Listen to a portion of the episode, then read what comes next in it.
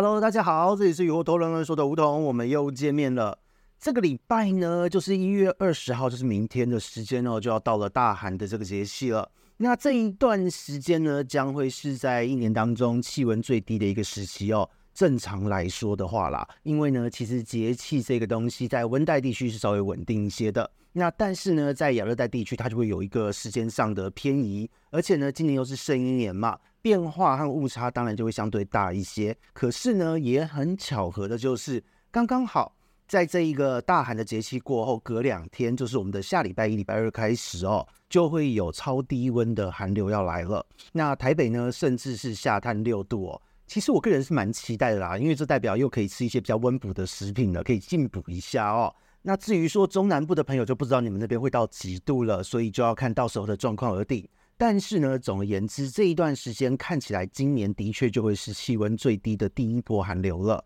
那对于养鱼人来说呢，我们有什么要注意的呢？就是呢，在之前十二月份的这个月节报就有预告过，在我们的一月二号，就是我们二零二四年的第一集的这个节目之中，也有讲到说，就是在这个节气的前后呢，是不宜过度惊扰或喂食，就是不要做大动作的操作就对了。因为呢，在这一段时间，其实就是鱼的体质发生变化的一个时间。那特别是说小寒开始做一个呃彻底的转变。那随着大寒的这个节气到来呢，其实鱼只体内累积能量的转化和这整个的冬季呢，就差不多是要一起进入尾声的状态。接着就会开始准备迎接春天的一些繁殖啊，各式各样的行为。那当然呢，就是如果体质良好的鱼只，养功好的饲主。你的爱鱼应该已经在这一周左右的时间就开始有一些繁殖的行为出现了哦。那事实上呢，在最近一周已经有非常多就是养功优秀的朋友，还有老玩家都回报，就是说，哎，已经繁殖的这个喜讯。他说，哎，春天明明还没到啊，怎么就开始了？这其实都是很正常的一件事哦。因为如果你顾得好它的转化，营养的转化非常顺利的话，真的就会是在这个大寒节气的当周，我们往前推差不多七到十天左右的时间。也就是一月十号到十三号这一段时间开始，就会有很高的机会可以繁殖了。所以呢，我每一次在跟鱼友交流，讲到这是大寒这一段节气呢，我都会说这就是一个冬季期末考的时间，来验收自己的养功到底好不好的时机哦。因为呢，真的养得好的，在这一个礼拜就会开始有喜讯传出。所以呢，你的饲养和生物观察的熟练度到底好不好，在这一阵子都一定会陆续呈现出来，这是骗不了任何人的。所以呢，今天是礼拜五，明天是礼拜六，也就是大寒的这个节气。因为呢，专访的嘉宾是下周才有空来录，所以呢，今天就不上专访，就来跟大家轻松聊一聊这一个横跨二零二三年尾声到二零二四年一月份的这一个冬天的整个状况哦。那在这个入冬之前呢，去年的十一月份就有提醒过大家，就是夏秋两季，如果你有好好的滋养鱼只的身体。如果你是想要挑战繁殖的朋友，那么你在冬天呢，让它自然的降温下去，只要不要低于十八二十度，你都不要特别去加温它。这个时候，你的鱼只它就可以好好的利用这些储存下来的能量，让它的荷尔蒙慢慢的作用，这样子它储存的能量在春天才能够有饱满的生殖腺来进行繁殖的一个准备哦。那在前年底和去年初的这一段时间，就是在二零二二年底还有二零二三年初的这一段时间，其实已经有很多有听进小弟建议的朋友们，在养功方面得到了蛮大的一个突破，甚至有很多新手朋友就是照着做，就得到了很好的一个饲养体验，那也得到了非常优异的一个成就感。那在今年呢，也是一样，同样一批就是信赖鱼活通这边的鱼友们，在最近这几天呢，也都开始传出了繁殖的喜讯。那也有就是不少在去年底，就是二零二三年底才开始跟进调整照顾方式的鱼友们，也有来提供一些相对的回馈。就是呢，在这一阵子真的都是陆续回报了繁殖成功的消息。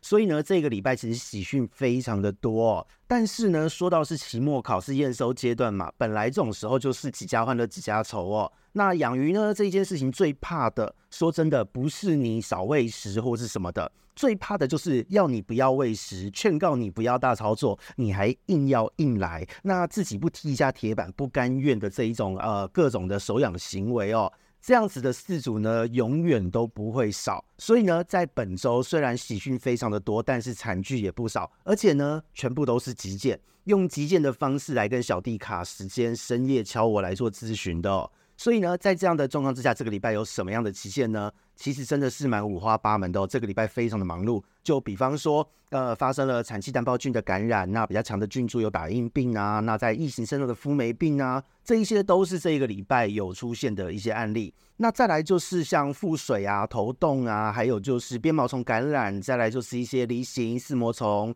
白点，然后胡椒，还有就是一些毒素暴毙的状况，全部都有在这个礼拜内发生。那这些出事的鱼只之中呢，就是包含了细菌病还有原虫病都有。那其中呢，当然在这个季节本来就是一个原虫强势的季节嘛，所以呢，原虫的疾病占了大宗。那这些细菌性的疾病又为什么会来呢？因为呢，我这边都会做一些案例的分析，还有做一些资料库的建立，所以呢，大概都可以看得出这一些事主们他的共通点是什么。那简单来说呢，这一次在这个礼拜哦。在这一个冬季的期末考验收阶段之中呢，就是有出事被当掉的朋友们，其实大家的共同点真的还蛮显著的哦。就是呢，在这个出事的这一周，我们往前推，应该是说我们在这个呃大寒的节气一月二十号，我们往前推，就是两周左右的时间内。本来呢，就是你的鱼缸素材或是滤材造景啊，各式各样的东西就比较多、比较复杂的鱼缸，或是你的鱼缸可能是养了两年、三年的老缸。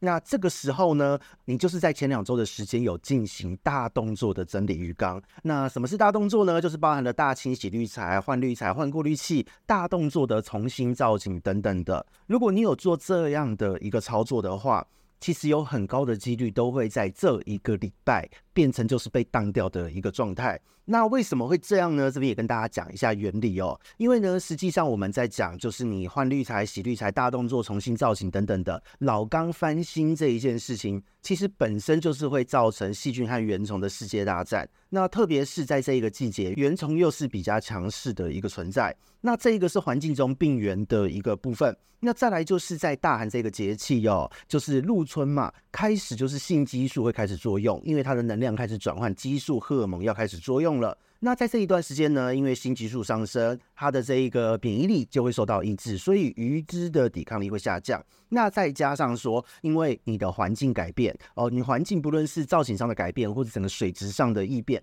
都会是一个环境改变的各式各样的震荡。这样子的震荡都会造成鱼质的一个紧迫，那这三件事情加起来之后呢，就是代表着你的鱼高几率会出事。那这个所谓的出事，除了瞬间的毒素之外呢，其他的关于呃病原菌咬上身啊，各式各样的一个病症。全部都是要一点时间发酵的，所以呢，在这样的操作之下呢，其实就是在前两周你的操作，那经过了两周左右的时间，这一些病原菌、病原虫慢慢的开始作乱，慢慢的开始扩增它的族群，接着在这一个礼拜，鱼子的免疫力比较差的时候。就出事了，所以这个是一个它的基本的一个原理哦。那当然呢，在十二月底的月捷报，其实就还蛮苦口婆心的，在提醒大家不要做大动作的操作。那在一月二号的这个 podcast 呢，也劝导过，但为什么还是会有这么多人出事呢？嗯，这边就是也稍微在咨询的时候，也自己好奇问了一下这一些出事的事主朋友们。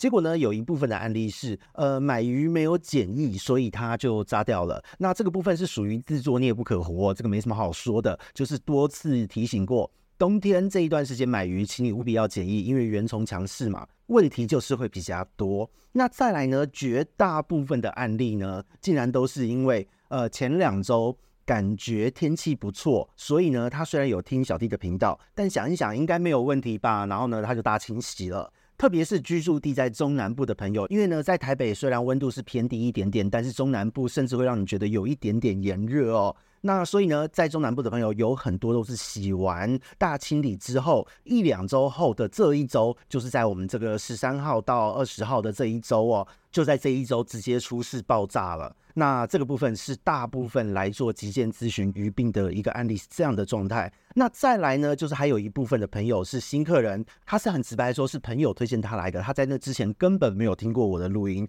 那只能说很感恩哦，就是很多鱼友朋友们都会推荐小弟的这个录音给大家听，那真的是非常感谢大家的信赖。那这边也再次强调，就是呃哥讲的话要听哦，因为有十几年累积的数据。外加自身的经验和学历来做支撑，真的不会害各位死鱼哦。所以呢，真的是谢谢各位的信赖。那讲到这边呢，其实就是我们可以很明显的知道，节气真的是有一定的参考价值存在。那到底它该怎么样评估？而且它到底又反映到了什么样的一个因素？这边也跟大家就是稍微聊一聊，就是所谓的节气到底该怎么评估才会准？那坦白说呢，节气它是二十四个节气嘛，那我们的一年有十二个月，所以呢，我们可以大致上可以出估哦，就是节气大约就是每两周十四十五天左右就会进入到另外一个节气的状态。那这十四十五天它其实就是一个渐进式的变化，它不是说到了这一天就唰瞬间切换成它的特色，而是说在这一天的前后，它都会开始有一点点漂移，慢慢的变过去这样的状态。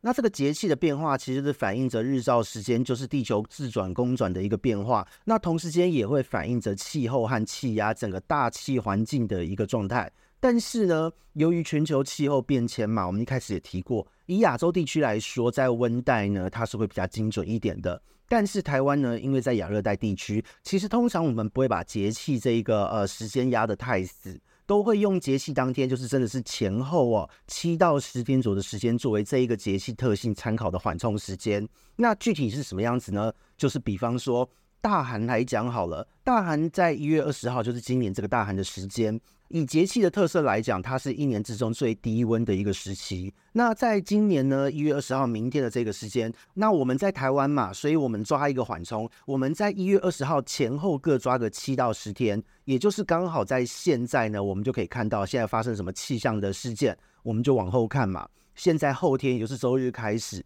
封面就会即将进来，要面临二零二四年的第一波最强寒流。这个部分呢，就也符合这个节气的一个特色和预期。那这个节气呢，对于养鱼人的特色是什么呢？我们前面呢，不论是在十二月的这一个月节报，或是在 Podcast 的一月二号 Podcast，还有我们这一集一开始都有提到过，这个时候就是鱼只内分泌变化的最后阶段。那这一段时间，鱼只的免疫力差，你不要过度惊扰，或是过度喂食或大动作的一个操作清洁，让鱼只好好去利用它的营养，不要没事去找麻烦。这个是一个基本的逻辑。但是呢，因为大寒已经到了就是冬天的尾声，所以其实在这个大寒之后，你可以慢慢的去做一些进补啊、调理体质，或是做一些产床布置的动作。但是呢，我们如果往前看的话，一月二十号往前推七到十天，也就是一月十号到十三号这几天的时间，其实就是真的整个气候会慢慢渐渐变化成大寒的这个节气特性。所以这也反映着为什么一月十号到十三号这一段时间，有一些养功好的饲主，他的鱼只都已经出现了繁殖的行为，都会集中在这一段时间，这都是非常正常的一个状况。